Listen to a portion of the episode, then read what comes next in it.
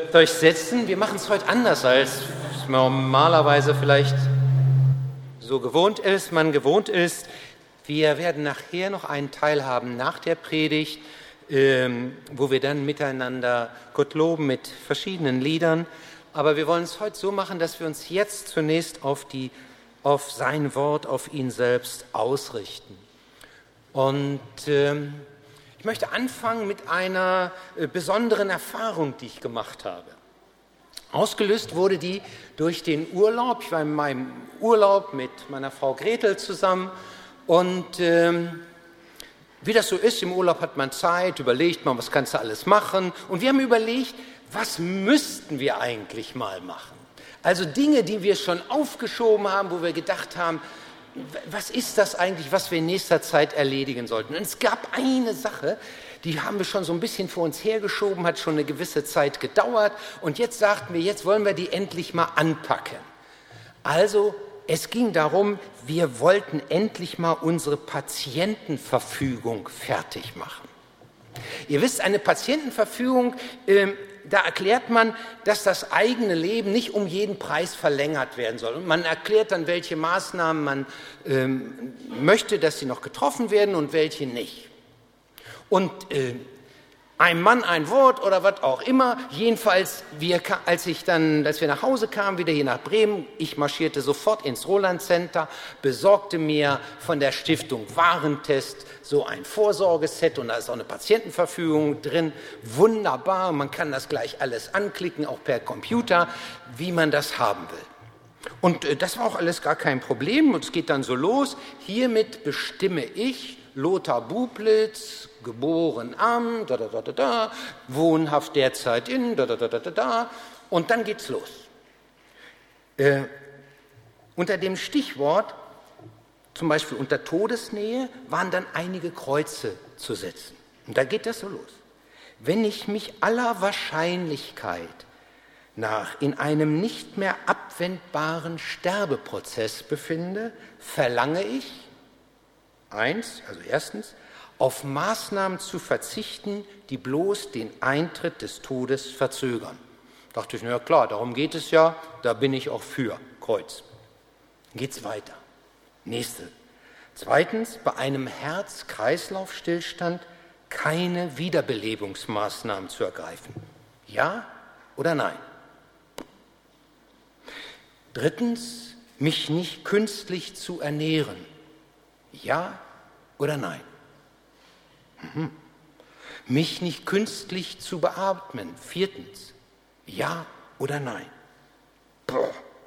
Dann fünftens, die künstliche Zufuhr von Flüssigkeit nach dem Ermessen der Ärzte zu verringern. Also auch da wieder ankreuzen oder nicht ankreuzen. Ich muss sagen, ich kam mir langsam so ein bisschen überfordert vor. Ich hatte das Gefühl, boah, was heißt denn das eigentlich?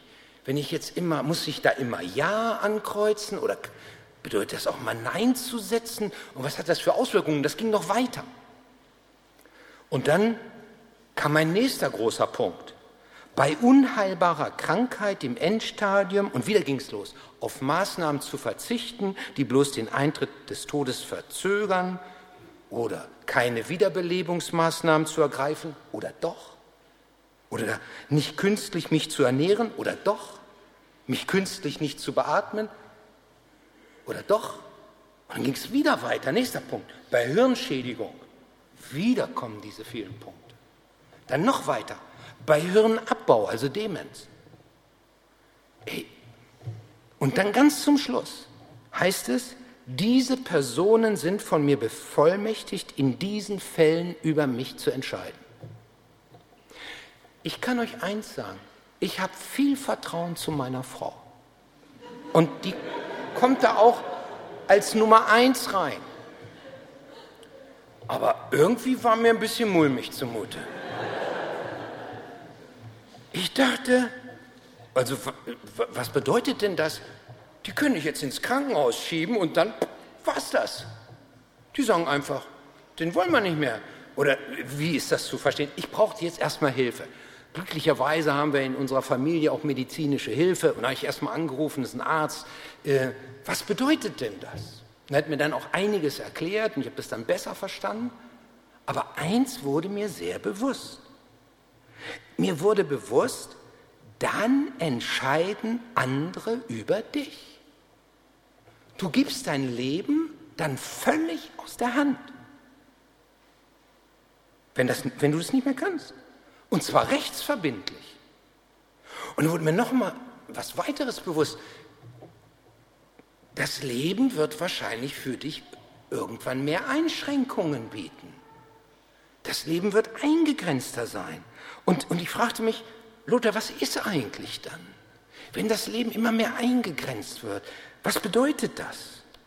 Und genau davon spricht Paulus in einem Brief an die Philipper. Und das wollen wir heute mal betrachten, was er da sagt, wenn unser Leben eingeschränkt wird. Und zwar nicht nur im Blick auf das Sterben, sondern generell Einschränkungen. Und unser Leben hat ja immer mit Einschränkungen zu tun. Es hat mal jemand gesagt, das Leben ist ein einziger lebenslanger Prozess, loslassen zu lernen. Du musst immer mehr loslassen. Immer mehr loslassen. Ein, erst geht es mit Wünschen los, die du hast, Träume lässt du los oder dann äh, bestimmte Lebensplanungen musst du vielleicht loslassen. Du denkst vielleicht, äh, ich, ich heirate irgendeinen so reichen Prinzen. Eins unserer Kinder hat gesagt, als du so, wie hast, stellst du dein Leben vor? Ich, ich heirate mal einen ganz reichen Mann und dann geht es wunderbar. Also, und du lässt los. Dann kriegst du Kinder, freust dich dran. Und irgendwann musst du sie loslassen. Dann stehen die Mütter hier verzweifelt vor dem Kindergarten und denken, oh, hoffentlich hält mein kleiner Ludwig das durch. Die Frage ist eher, wie halten Sie das durch? Aber äh, so, Verstehst du, du musst loslassen. Und dann geht es weiter und dann lässt du auf einmal Vorstellungen beruflicher Natur los. Und dann lässt du andere Dinge los, auf einmal bestimmte körperliche Dinge, wo du merkst, oh, es geht nicht mehr so. Das Leben ist ein lebenslanger Prozess des Loslassens. Und wie gehen wir damit um? Und es ist interessant, wie Paulus damit umgeht. Und das wollen wir heute mal betrachten. Das ist so dieser erste Schritt bei Dimensionen des Glaubens. Er macht das anders. Er, er, betrachtet das nicht vom Punkt des Loslassens, sondern er betrachtet das vom Punkt des Erfüllenlassens. Und deswegen ist auch Thema, das Thema heute überschrieben, wenn Christus alles erfüllt. Und dann guckt er, was bedeutet das für schwierige Umstände? Das schauen wir uns mal als erstes an. Welche Umstände waren das eigentlich, in denen Paulus jetzt hier lebt? Er schreibt, meine lieben Brüder und Schwestern, ihr sollt wissen, dass meine Gefangenschaft die Ausbreitung der rettenden Botschaft nicht hinderte, sondern im Gegenteil all meinen Bewachern hier und auch den übrigen Prozessteilnehmern ist inzwischen klar geworden, dass ich nur deswegen eingesperrt bin, weil ich an Christus glaube. Nun, um das mal genauer vor Augen zu finden, wir, wir, haben ja die Situation von Paulus nicht so schnell, wenn wir das jetzt einmal gehört haben, vor Augen. Er findet im, im, im Infoblatt den ganzen Predigtext, aber jetzt mal so diesen ersten Vers genauer anschauen. Worum ging es? Paulus war in Gefangenschaft, in einer Untersuchungshaft müsste man genauer sagen. Und der, es war ein Prozess, wo ihm bestimmte Dinge vorgeworfen wurden, die eigentlich gar keine Rechtsgrundlage haben, aber das zog sich hin. In diesem Moment war er in Rom. Und er schreibt dann, ich bin in dem Prätorium. Prätorium war ähm, so eine Kaserne der kaiserlichen Garde. Und da bin ich gefangen. Das ist schon fast zwei Jahre, dass Paulus gefangen ist in diesem Raum. Und wir müssen das so vorstellen, es konnten zwar Leute zu ihm kommen, aber er konnte nicht hingehen, wo er wollte. Sehr wahrscheinlich war er die ganze Zeit an einen Soldaten gefesselt. Sein Lebensraum war enorm beschränkt, aber nicht nur erst seit diesen zwei Jahren. Davor war nämlich Folgendes passiert. Er war in Jerusalem gefangen genommen worden. Mit diesen Vorwürfen war der Mob richtig aufgewühlt und wollte ihn äh, gleich mal lynchen. Und dann hatte der Gouverneur der Römische eingegriffen und hat Paulus erst in Schutzhaft genommen. Und weil das da in Jerusalem immer schlimmer wurde, hat er dann ähm, der Gouverneur ihn nach Caesarea, das ist eine Stadt, die an der Küste Israels liegt, am Mittelmeer, in, in, dort in diesen Palast genommen und in eine Zelle gesteckt. Und da war er nun auch schon zwei Jahre. Der Prozess zog sich hin, das kam nicht voran. Der römische Gouverneur unter uns hoffte, dass er mit Schmiergeld dass er Schmiergeld von Paulus kriegen würde und dann würde er ihn freilassen. Steht so übrigens in der Apostelgeschichte, kannst du nachlesen. Gab es damals schon. Transparency, ne? Auch damals nötig. Und äh, da zieht sich das hin.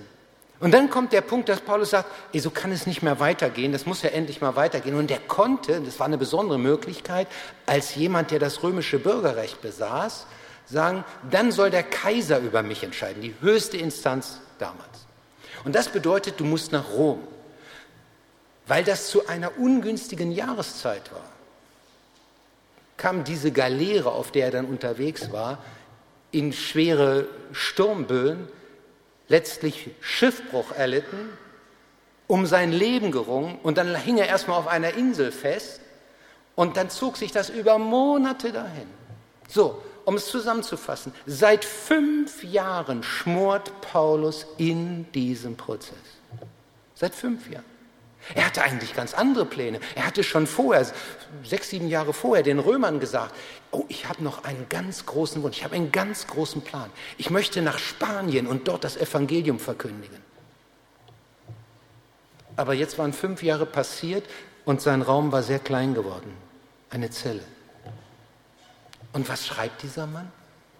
Er schreibt, aber eins sollt ihr wissen, dass meine Gefangenschaft die Ausbreitung der rettenden Botschaft nicht hinderte. Im Gegenteil. Er sagt natürlich, wenn ich nach Spanien gekommen wäre, da habe ich eigentlich ganz andere Pläne. Da habe ich äh, viel Größeres erreichen wollen.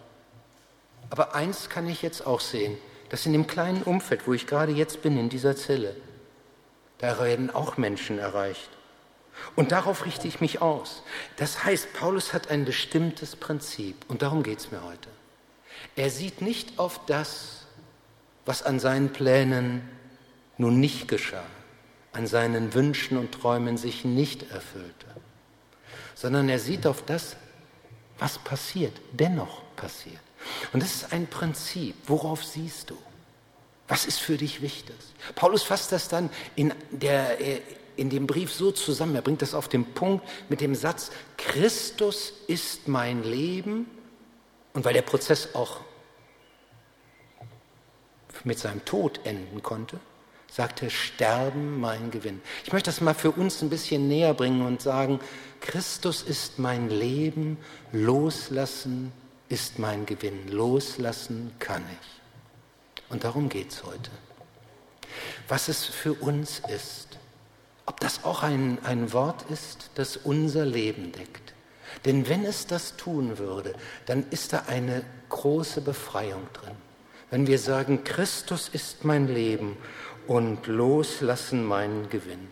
Denn wir alle haben auch Einschränkungen in unserem Leben. Manche kämpfen im Moment gerade, dass sie ihren Job verloren haben, bewerben sich wie die Weltmeister. Und Absage für Absage kommt. Immer als ob du wieder einen drauf kriegst. Andere haben vielleicht den Gedanken, wie es mit ihrer beruflichen Karriere, mit ihrem Weg, Entwicklung weitergehen kann. Aber das tritt alles auf der Stelle, das geht nicht so voran.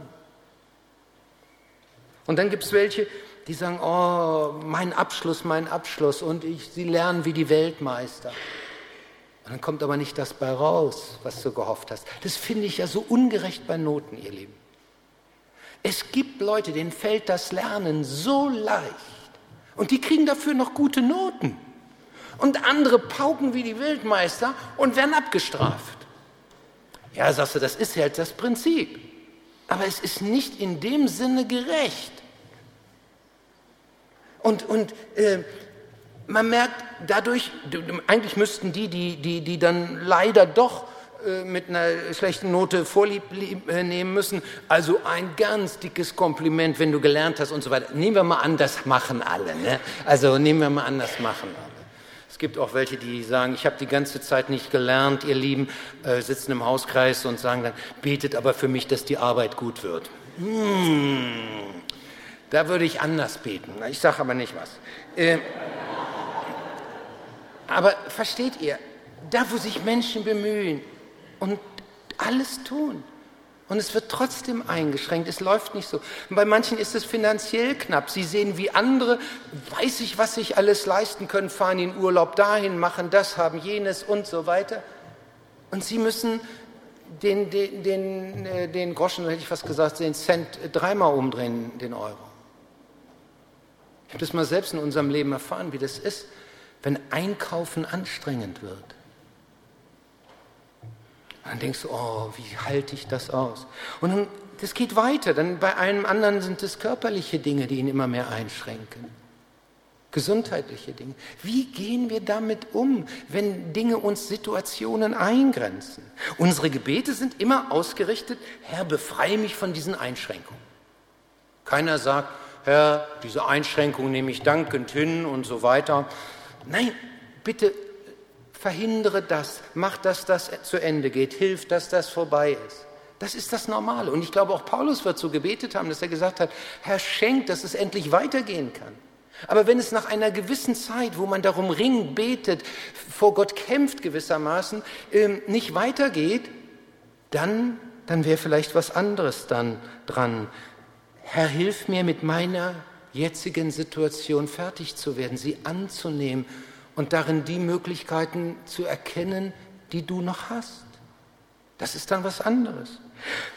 Egal ob frei oder eingeschränkt, Paulus sagt, Christus ist mein Leben und loslassen ist mein Gewinn. Und was ist das Ergebnis? Er schreibt, all meinen Bewachern hier, also die da immer die ganze Zeit dabei sein mussten, das waren ja super Predigtzuhörer, wisst ihr? Die konnten nicht weggehen. Konnten nicht weggehen. Ihr guckt schon auf die Uhr und sagt, wann ist es soweit? Äh, die konnten nicht. Und den konnte er erzählen. Und dann, dann passiert was, die hören etwas, was sie sonst nie gehört hätten. Und all meinen Bewachern hier äh, und den übrigen Prozessteilnehmern ist inzwischen klar geworden, dass ich nur deswegen eingesperrt bin, weil ich an Christus glaube. Und am Ende des Briefes heißt es, und das gibt es nur einmal im Neuen Testament, ein ganz besonderer Gruß. Da sagt er, es grüßen euch alle Christen hier, besonders die im kaiserlichen Dienst. Ist das nicht stark? Da ist was in Bewegung gekommen in Rom. In diesem kaiserlichen Dienst, das waren irgendwelche Sklaven, Angestellten, was auch immer. Die hatten begriffen, Christus ist das Leben, Christus ist auch unser Leben. Und sind beschenkt worden, haben da eine Gemeinde gegründet. Und jetzt grüßen sie die da, die in, da in, in Nordgriechenland, in Mazedonien, in Philippi äh, Gemeinde sind. Wenn schwierige Situationen uns eingrenzen, dann ist das eine Hilfe, wenn wir sagen, Christus ist mein Leben und loslassen kann ich. Christus ist mein Leben und loslassen ist mein Gewinn. Und das gilt auch für Menschen wenn wir mit schwierigen Menschen zu tun haben. Das wird dann weiter deutlich. Es sind nicht nur schwierige Situationen, die Paulus hat. Und Paulus spricht hier von schwierigen Leuten. So dieses zweite, äh, der zweite Punkt, den er hier so erwähnt. Und das ist echt krass, was er da schreibt. Er spricht von Predigern und Missionaren, die ihm, also so Leute wie ich, die auf der Kanzel stehen oder irgendwo anders Gottes Wort verkündigen, die ihm dabei eins auswischen wollen. Er schreibt, Manche verkündigen nur deswegen die Botschaft von Christus, weil sie neidisch sind und mir eine erfolgreiche Missionsarbeit nicht gönnen. Andere reden von Jesus Christus nur aus Eigennutz. Sie meinen es nicht ehrlich und wollen mir noch zusätzlich Kummer bereiten. Er ist stark, ne? Das klingt doch danach, dass es Leute gab, die, die konnten das nicht verwinden, dass der Paulus so viel erreicht hat. Und wo die dann hinkamen, irgendwo in der, wer das Gebiet meinetwegen der heutigen Türkei oder wo auch immer, dann hieß es, oh, der Paulus war schon bei uns, der Paulus. Und, und immer nur Paulus und immer nur Paulus. Und keiner redete so richtig von ihnen. Und das ging ihnen irgendwann auf den Wecker. Und dann haben sie gesagt, ein Glück, dass der Bursche jetzt endlich mal weg vom Fenster ist. Jetzt, jetzt, jetzt können wir zeigen. Jetzt ist unsere Chance gekommen, dann können wir mal zeigen, wie man anders predigen kann, wie man mal anders Gemeinde noch besser bauen kann. So nach dem Motto wie in einer Firma, der Alte ist weg, jetzt zeigen wir mal, wie der Hase läuft. Ne? Also, jetzt zeigen wir mal, was möglich ist. Und jetzt schränkt uns der Alte nicht mehr ein. Ja, in dieser Gemengelage befand sich Paulus. Und man muss ja so sagen, wir sagen das ja auch, das Leben ist kein Ponyhof. Ne? Das ist nicht einfach immer nur alles leicht und nett. Sondern das Leben kann ganz schön anstrengend sein. Und ich würde sagen, die Gemeinschaft von Christen kann auch ganz schön anstrengend sein. In der besten Gemeinschaft sowieso, ob nun Christ oder nicht Christ, auch unter uns, aber in, in uns als Gemeinde, unter, in unserer Gemeinschaft, geschehen Verletzungen. Sagen wir ungute Dinge, denken manches, was nicht gut ist, machen es auch. Wir bereiten uns gegenseitig Kummer. Gemeinde ist kein Paradies und wir sind keine Engel, sondern da ist manches. Bei allem Faszinierenden an Gemeinde, es gilt auch einiges auszuhalten. Und wie gehen wir damit um? Wie kann es uns gelingen, wenn Spannungen entstehen? Paulus nennt eine entscheidende Ausrichtung hier. Er sagt, nicht auf das schauen, was du vielleicht zu Recht kritisieren magst. Schau auf das, was Christus groß macht. Paulus lässt sich nicht den Blick verstellen für das, was an Gutem da ist. Es ist ja so, wir lassen uns ja schnell den, den Blick verstellen, nicht? Also, ich sag mal, wenn uns zehn Leute loben, da, da, da, da, da, tolle Musik, dass ihr beiden das heute aber so rausreißt.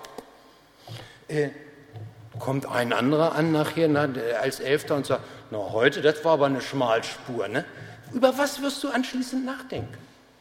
Über den Schmalspur eine, der das da gesagt hat. Das, der, der, der fasziniert uns. In dem Moment, wo uns einer kritisiert, sind zehn andere wie verschwunden. In, in der äh, vergangenen Woche kommt jemand zu mir und sagt, na Lothar, wie geht's? Ich so, hm. Irgendwelche Sorgen? Oh, ist ja ganz normal. Sagt er, ja, bei Sorgen ist es so, da braucht man nicht drauf zu warten, da braucht man nicht zu gucken, wann kommen endlich mal wieder Sorgen. Ne? Und brauchst du keine Sorgen zu machen, dass du keine Sorgen hast. Ne? Die kommen immer nach. Ja, so ist es. Und manchmal ist es auch mit Menschen so, wo du denkst, da ist vielleicht eine schwierige Person aus deinem Umfeld verschwunden, denkst du, Halleluja. Na, ich meine jetzt nicht so, sondern ich meine einfach so, die ist weggezogen. Die ist nicht mehr an deinem Arbeitsplatz, was auch immer. Aber jetzt kommt's. Du, da wachsen andere nach. Die wachsen immer wieder nach.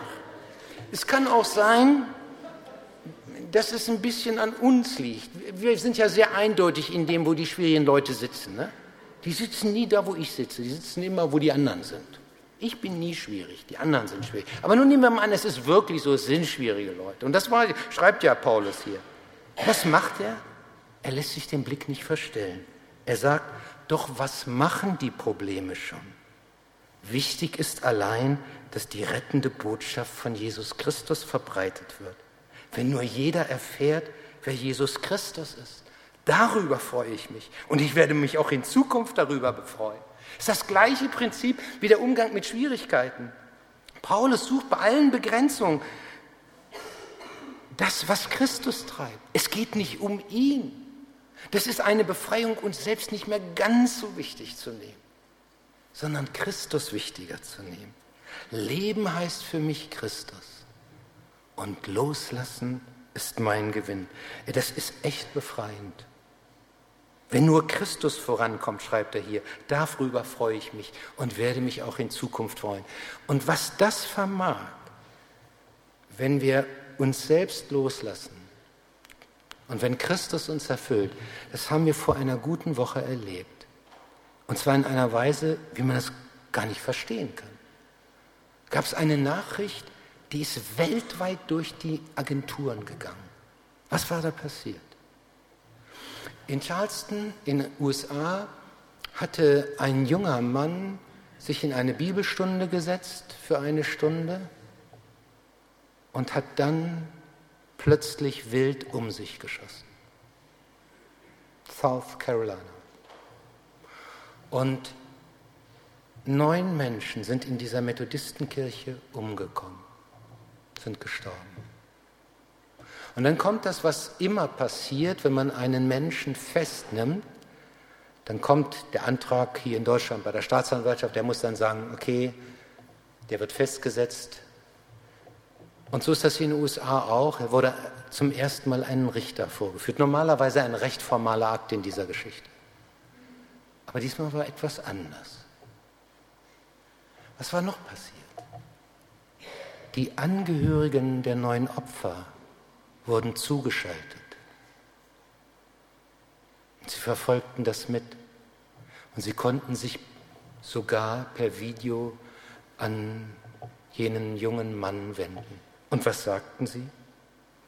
Die eine Schwester, Beth Brown, die hatte ihre Schwester verloren, die angestellt war dort in der Methodistenkirche, eine der ältesten schwarzen Methodistenkirchen übrigens. Und die sagte, ich gebe zu, dass ich zornig bin. Ich arbeite noch daran. Aber meine Schwester lehrte mich, dass unsere Familie durch Liebe errichtet wurde. Wir haben keinen Platz für Hass. Wir müssen vergeben. Ich bete zu Gott für deine Seele. Und dann kommt eine andere Tochter, deren Mutter erschossen wurde, und sagt, ich will, dass jeder weiß, ich vergebe dir. Ich werde nie wieder mit ihr, meiner Mutter, reden. Ich werde sie nie wieder umarmen können. Aber ich vergebe dir. Und dann geht es weiter.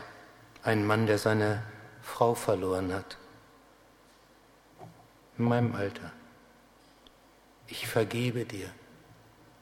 Und meine Familie vergibt dir auch. Woher nehmen diese Leute die Kraft? Kannst du mir das sagen? Ist das ihre Glaubenskraft? Ich glaube, wenn wir so denken, machen wir einen Fehler. Das kannst du nicht im Trockenschwimmen des Glaubens üben. Nicht der Glaube ist die Kraft. Christus ist die Kraft. Christus ist die Kraft. Christus in dir ist die Kraft. Und Christus in dir ist derjenige, der dann auch dich loslassen lässt. Hass, Aggression. Du kämpfst vielleicht damit. Aber hier wird etwas gesagt, wo du sagst, es gibt ein Prinzip, das ist stärker als das, was uns normalerweise so bindet, was uns festhält, wo wir gar nicht ahnen, wie können wir da endlich rausfinden. Und das ist hier eine befreiende Botschaft, die sagt, weißt du was, du musst nicht festhalten an dem, was dich kaputt macht. Christus ist stark. Christus ist mein Leben. Und dann führt er das noch weiter und das ist so der Höhepunkt. Und das Dritte, was wir betrachten dabei, diese Ausrichtung für ganz schwierige Zeiten. Er sagt hier, ich bin nicht sicher, wie mein Prozess ausgehen wird. Es kann sein, dass man mich tötet, weil ich Christus verkündigt habe. Es kann auch sein, dass man mich freilässt. Dazu muss man wissen, in solchen Prozessen, wo man sich auf den Kaiser berufen hat als römischer Bürger, da spricht der Kaiser oder seine Angestellten das letzte Wort dann direkt. Wer regierte denn damals in Rom zu der Zeit, als Paulus da saß? Nero, der römische Kaiser Nero. Und das ist nun nicht gerade der Inbegriff von hochstehenden moralischen Prinzipien. Das ist auch kein Christenfreund gewesen. Der hat nachher, das haben die Geschichten, hat man dann ja später herausgefunden, der hat Rom angesteckt, um mehr Platz zu bekommen für neue Bauten, um sich da besser feiern zu können.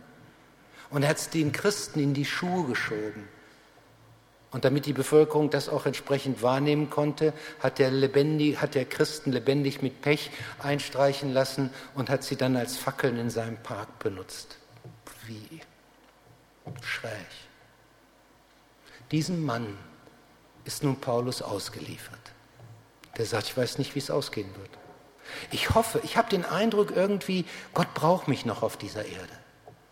Und ihr braucht mich doch auch. Aber ich bin mir nicht sicher. Und dann sagt er,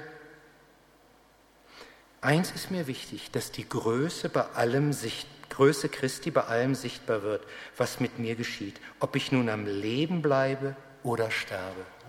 Denn Christus ist mein Leben und Sterben wird dann zum Gewinn, ist mein Gewinn. Ich komme auf den Anfang zurück, auf diese Patientenverfügung. Was ist, habe ich mich gefragt, Lothar, wenn das jetzt alles schwindet? Was bleibt bei dir? Was hält dich eigentlich? Predigten, Erkenntnisse, die du selbst gewonnen hast oder die du von anderen hast. Bibelwissen, bestimmte Bibelworte, liebe Menschen, andere Christen, die dann um dich sind, Gebete für dich. Und ich dachte, ja, das ist alles wichtig, aber das ist es nicht. Das ist es nicht. Ja, was ist es denn dann? Und ich habe den Eindruck, dann kommt es zu einer Art Kernschmelze. Dann kommt alles auf einen Punkt. Und dieser eine Punkt ist meine ganz persönliche Beziehung zu Jesus Christus. Nicht das, was andere von mir halten, denken, meinen. Ganz allein meine Glaubensbeziehung zu Christus. Christus ist mein Leben. Und dann wird Sterben zum Gewinn, dann kann ich loslassen. Ich habe dann gedacht, wo gibt es Gebete, die, die einem da helfen könnten, das auszudrücken. Habe dann Gebete gesucht, verschiedenen Büchern. Und dann stieß ich auf so Gebete, die fast immer alles Christus übereignen wollten und versprechen, du sollst mein Leben völlig ausfüllen. Ich möchte für immer rückhaltlos und unaufhörlich dein sein. Solange ich auf Erden bin, möchte ich dir dienen. Ich möchte mich nur an dir erfreuen. Und dann dachte ich, nein, das ist es doch nicht. Es waren immer viele Versprechen und, und noch machen und tun. Aber ich dachte, das geht doch gar nicht um unser Tun. Wir denken immer, es geht um unser Tun. Wenn wir in eine Glaubensbeziehung kamen, als ob wir noch mehr tun müssen. Darum geht es gar nicht. Es geht darum, wer ist Christus für dich? Mein Leben, in meinem Herzen. Und das gilt es zu pflegen. Und daran festhalten, sich daran zu erfreuen. Und wir machen Glauben oft so kompliziert. So groß und hängen das noch dran und noch eine Last und noch eine Last und hast du nicht gesehen, was alles. Und es geht letztlich darum, dass Christus mein Leben ist. Und wenn ich ihn habe, dann habe ich alles. Wenn Christus alles erfüllt, da habe ich nicht mit gemeint, was wir noch alles tun müssen, alles ihm ausliefern müssen. Sicherlich, das hängt, hat, hat auch mit unserem Leben zu tun. Aber das geht erst, wenn das andere ist. Ich kann doch erst loslassen, wenn ich etwas anderes, Wertvolleres an die Stelle setzen kann. Sonst lasse ich doch nicht richtig los. Dann ist das mehr so wie so ein Pumpen, wie ein Maikäfer und dann endlich denkst du, oh, ich habe es vielleicht geschafft. Loslassen kannst du erst, wenn du weißt, Christus ist wirklich alles. Er ist wirklich alles. Es gibt ein, ein Lied, und das hängt nicht damit zusammen, dass wir heute nur zwei hier im Praise-Team haben, will ich gleich mal sagen. Das war nicht der Hintergrund, sondern es ist eine organisatorische Geschichte. Aber in diesem Lied wird etwas Besonderes gesagt. Wie ist es entstanden? Das war in den 90er Jahren in einem Vorort Londons. Da war eine Gemeinde, die hat so richtig Aufwind gekriegt. Die platzte bald aus allen Nähten. Die hatte einen super starken Worship, also Praise. Und die hatte super Leute, unter anderem einen Matt Redman, weltbekannter äh, äh Worshipper sozusagen, Musiker. Und, und dann passierte Folgendes. Der Pastor, Mike, sagt, irgendwann kamen wir an einem Punkt, es war immer noch alles wie, wie, wie früher, die Instrumente waren gut, der Tontechniker war rechtzeitig da, es war alles abgestimmt, aber wir hatten das Gefühl, unser Praise, unser Singen, das wurde wie leer. Es war so, als ob die Gemeinde, als ob die Gemeinde zum Zuschauer würde und so guckt, wie die das da vorne hinkriegen. Einige sagten, der Bass war heute zu stark oder der singt viel besser als der oder der gefällt mir besser. Und er sagt, wir hatten die Band zu einem Show-Act gemacht und wir selbst waren das Publikum geworden. Vielleicht sogar die Jury. Und was machten sie dann? Machten etwas völlig Ungewöhnliches. Sie stoppten das Singen. Es gab keinen Gesang mehr. Und auf einmal reduzierte sich alles. Und dann entstand etwas neu. Sie waren zusammen wie wir. Plötzlich stimmte jemand ein Lied ein. Und sie kamen weiter. Und dann schrieb einer ihrer Musiker, Matt Redman, ein Lied. When the music fades, all stripped away. Das heißt, wenn die Band zu Ende ist, die Technik die Stecker gezogen hat, der Küster vorne zugeschlossen hat. Was ist dann? Was bleibt, wenn du heute Abend zu Hause bist, morgen in der Woche? Was bleibt? Und dann sagt er, wenn die Musik, ich sag's mal jetzt auf Deutsch, wenn die Musik verklingt und alles andere verblasst ist und ich einfach zu dir, zu Christus komme, komme ich zurück zum Herz der Anbetung, Heart of Worship. Es geht dann nur noch um dich. Es geht nur um dich, Jesus. Herr, es tut mir leid, was ich daraus gemacht habe, wo es doch nur um dich geht. Es geht nur um dich, Jesus. Wir werden es gleich so machen, wenn die, während wir weiter hier singen und jetzt hineinfinden wollen in so ein Singen, das von Herzen kommt und wo es um ihn geht. Dann stehen in diesen drei Ecken, Tür und so an den Ecken Leute. Und wenn du das Gefühl hast, darum geht es auch mir. Und es wäre eine Hilfe für mich, wenn jemand betet so für mich. Mir einfach Gottes Segen zuspricht. Dann findest du da Leute. Du kannst das nutzen. Wohlgemerkt, es hängt nicht an unserem Worship, es hängt auch nicht an unserem Gebet, es hängt an Christus. Aber ihn dürfen wir suchen. Und er macht unser Leben reich. Und das wollen wir jetzt tun. Ihr kommt nach vorne und ich bete noch und dann wollen wir so hineinfinden in diesen Praise. Wir müssen ein klein Ding dazwischen schalten. Wir werden die Kollekte einsammeln. Und ihr könnt über das Ganze noch nachdenken dabei. Und ein bisschen längeres Intro und dann werden wir miteinander hineinfinden in das Singen. Die Kollekte, die ist heute bestimmt für die Betriebskosten vom Zuhause für Kinder. Ich danke für alles, was ihr gebt, aber das steht jetzt nicht in der Mitte. Ich möchte noch einmal beten. Herr Jesus Christus, es soll um dich gehen und es darf um dich gehen. Und das ist so ein Geschenk, dass du ein Herz, dass du ein Leben so ausfüllen kannst, dass wir sogar Dinge, die uns eigentlich sehr am Herzen liegen, loslassen können. Vielleicht nicht gleich, aber Stück um Stück, dass wir uns dir anvertrauen können und wissen, du wirst uns beschenken. Und so wollen wir dir jetzt begegnen, in dem, was wir singen, in dem, was wir denken und wie wir uns ausrichten. Amen.